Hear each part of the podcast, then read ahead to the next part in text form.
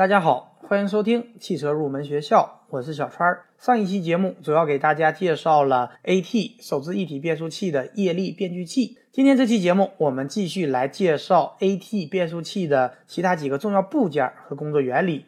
与此同时，本期节目也是汽车入门学校的第二百期，在这里，小川代表汽车入门学校感谢大家一直以来的支持和陪伴。今天，小川联合全屋定制专家索菲亚，也给朋友们带来了一个福利。各位听友，如果最近有装修的需求，而且预算不多，那么一定不要错过这次机会。你只需要不到两万块钱，就能搞定全屋家具，大牌设计师来为你免费设计，而且还送价值两千九百九十九元的床垫。有需要的听友，赶紧戳节目下方悬浮小黄条来预约设计和报名吧。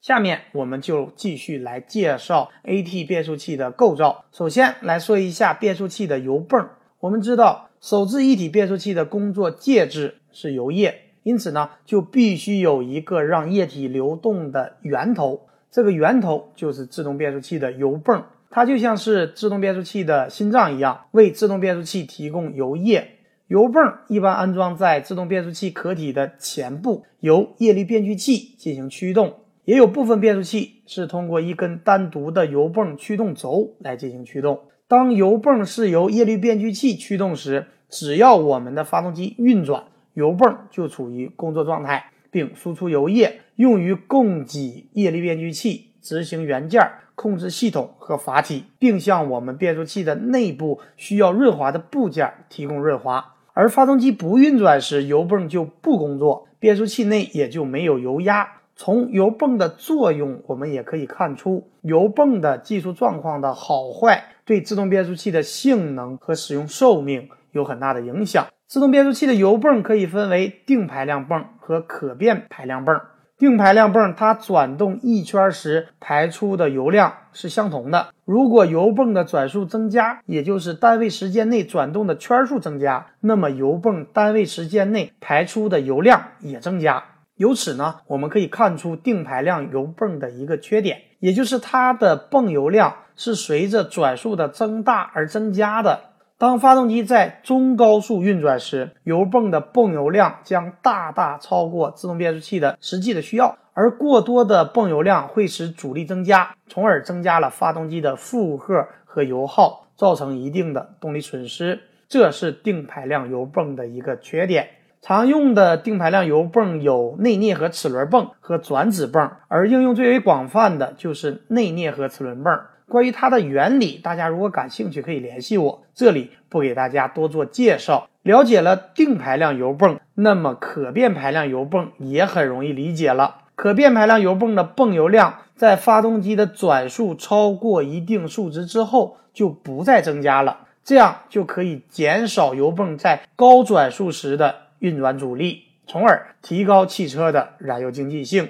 大家在了解了自动变速器的油泵之后，我们来解释几个常见的问题。第一个问题，为什么配备自动变速器的汽车禁止在行驶过程中把换挡杆推入 N 档进行滑行，而且更不能够熄火滑行？这是因为，如果挂入 N 档滑行，发动机在怠速下运转。这时，自动变速器内由发动机通过液力变矩器驱动的油泵，它的出油量减少，而这时自动变速器内的齿轮等零部件在汽车的带动下仍然高速运转。此时呢，它的润滑状况就会变差，对变速器就会产生不利的影响。同样的道理，如果是熄火后挂入 N 档滑行，此时由于发动机不工作，油泵也不工作。这时呢，润滑条件更差，因此呢，也不能够这么做。第二个问题，自动变速器的汽车应该如何进行拖车呢？当车辆发生故障，由于发动机不工作，所以油泵也不工作，因此呢，变速器内没有润滑油压。如果故障车辆被高速或者长距离牵引，也会造成自动变速器的磨损。那么应该如何正确的拖车呢？这里教给大家。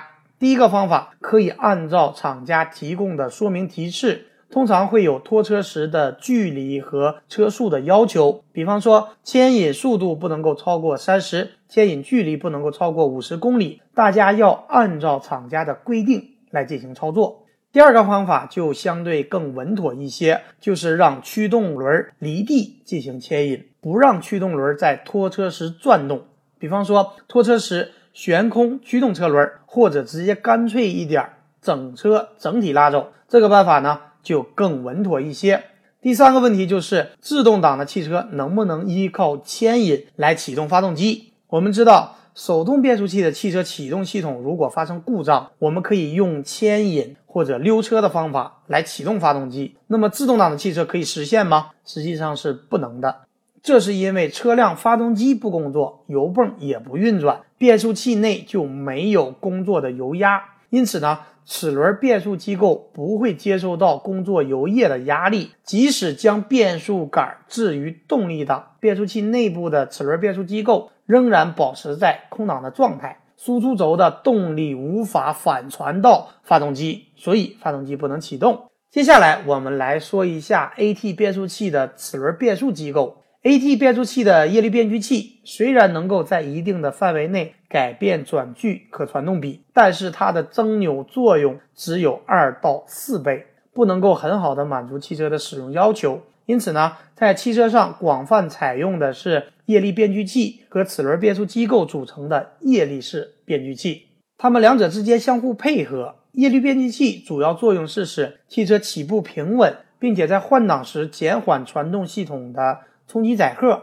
而汽车在实际的使用过程中，主要是依靠齿轮变速机构来实现变速，可以将转距再增大二到四倍。齿轮变速机构有普通齿轮式和行星齿轮式两种。目前绝大多数的轿车自动变速器，它的齿轮变速机构都是采用行星齿轮式，而少数的车型采用普通齿轮式。行星齿轮机构当中主要包括太阳轮、行星轮和行星架。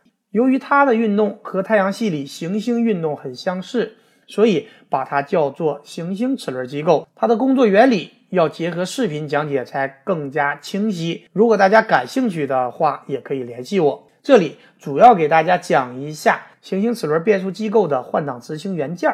在行星齿轮变速器中，所有的齿轮都是处于常啮合状态，而档位的变换必须要通过不同的方式。对行星齿轮的基本元件进行约束，从而实现档位的变换，这就是我们所说的换挡执行元件。执行元件主要包括离合器、制动器和单向离合器。首先，我们来说一下离合器。离合器的作用是连接，连接是指将行星齿轮机构中的某一个基本元件和变速器的输入轴连接，将发动机的动力传递至变速器的内部。或者将前一个行星牌的某一个基本元件和后一个行星牌的某一个基本元件连接，继而约束这两个基本元件的运动，这就是离合器的作用。然后来说一下制动器，制动器的作用是固定，也就是将行星牌的某一个基本元件和制动变速器的壳体连接，使之被固定住而不能旋转。最后，我们来说一下单向离合器，单向离合器的作用是锁止。也就是把某个行星牌的三个基本元件当中的两个连接在一起，从而将这个行星牌锁止。说起来可能比较抽象，但是总结来讲，大家简单理解就是换挡执行元件、离合器、制动器和单向离合器，它们按照一定的规律对行星齿轮机构的某些基本元件进行连接、固定和锁止。让行星齿轮机构获得不同的传动比，从而实现档位的变换。说过了行星齿轮变速机构，我们再来说一下 AT 变速器的控制系统。如果说齿轮变速机构是自动变速器的腿，那么控制系统就是自动变速器的神经。变速器控制电脑要采集并存储各种传感器的信号，然后根据设定的程序对各个传感器的信号进行分析和计算。了解车辆当前的运行状况，从而确定最佳的换挡时间和液力变矩器的锁止时间。另外，控制电脑还要具有故障监测功能，它要实时的监测整个电控系统的工作状况。一旦发现有异常情况，比方说某一个传感器的信号超出了预先设置的范围，那么它就会以故障码的形式进行记录。情况严重的，还要将变速器进入故障保护模式。那么，控制电脑是如何知道汽车当前所处的档位的呢？这是因为在变速器上安装了多功能开关。当我们的驾驶者操作换挡杆，通过换挡轴控制多功能开关的触点移动，将变速器当前所处的档位信息传递给控制电脑，电脑由此呢来识别变速器当前所处的档位。控制电脑采集的传感器信号主要包括节气门位置传感器、车速传感器、油温传感器等等。电脑通过收集节气门位置传感器和车速传感器信息，比方说在某一时刻节气门开度大，但是车速很低，这时可能是处于上坡的状态，因此呢，电脑控制变速器降档。再比方说，在某一时刻节气门开度不大，而车速很高，这时呢，可能是处于高速行驶。因此呢，电脑控制变速器升档。当然了，自动变速器实际的换挡逻辑是非常复杂的，并没有这么简单。这里呢，只是为了便于大家理解，给大家举例来说明一下。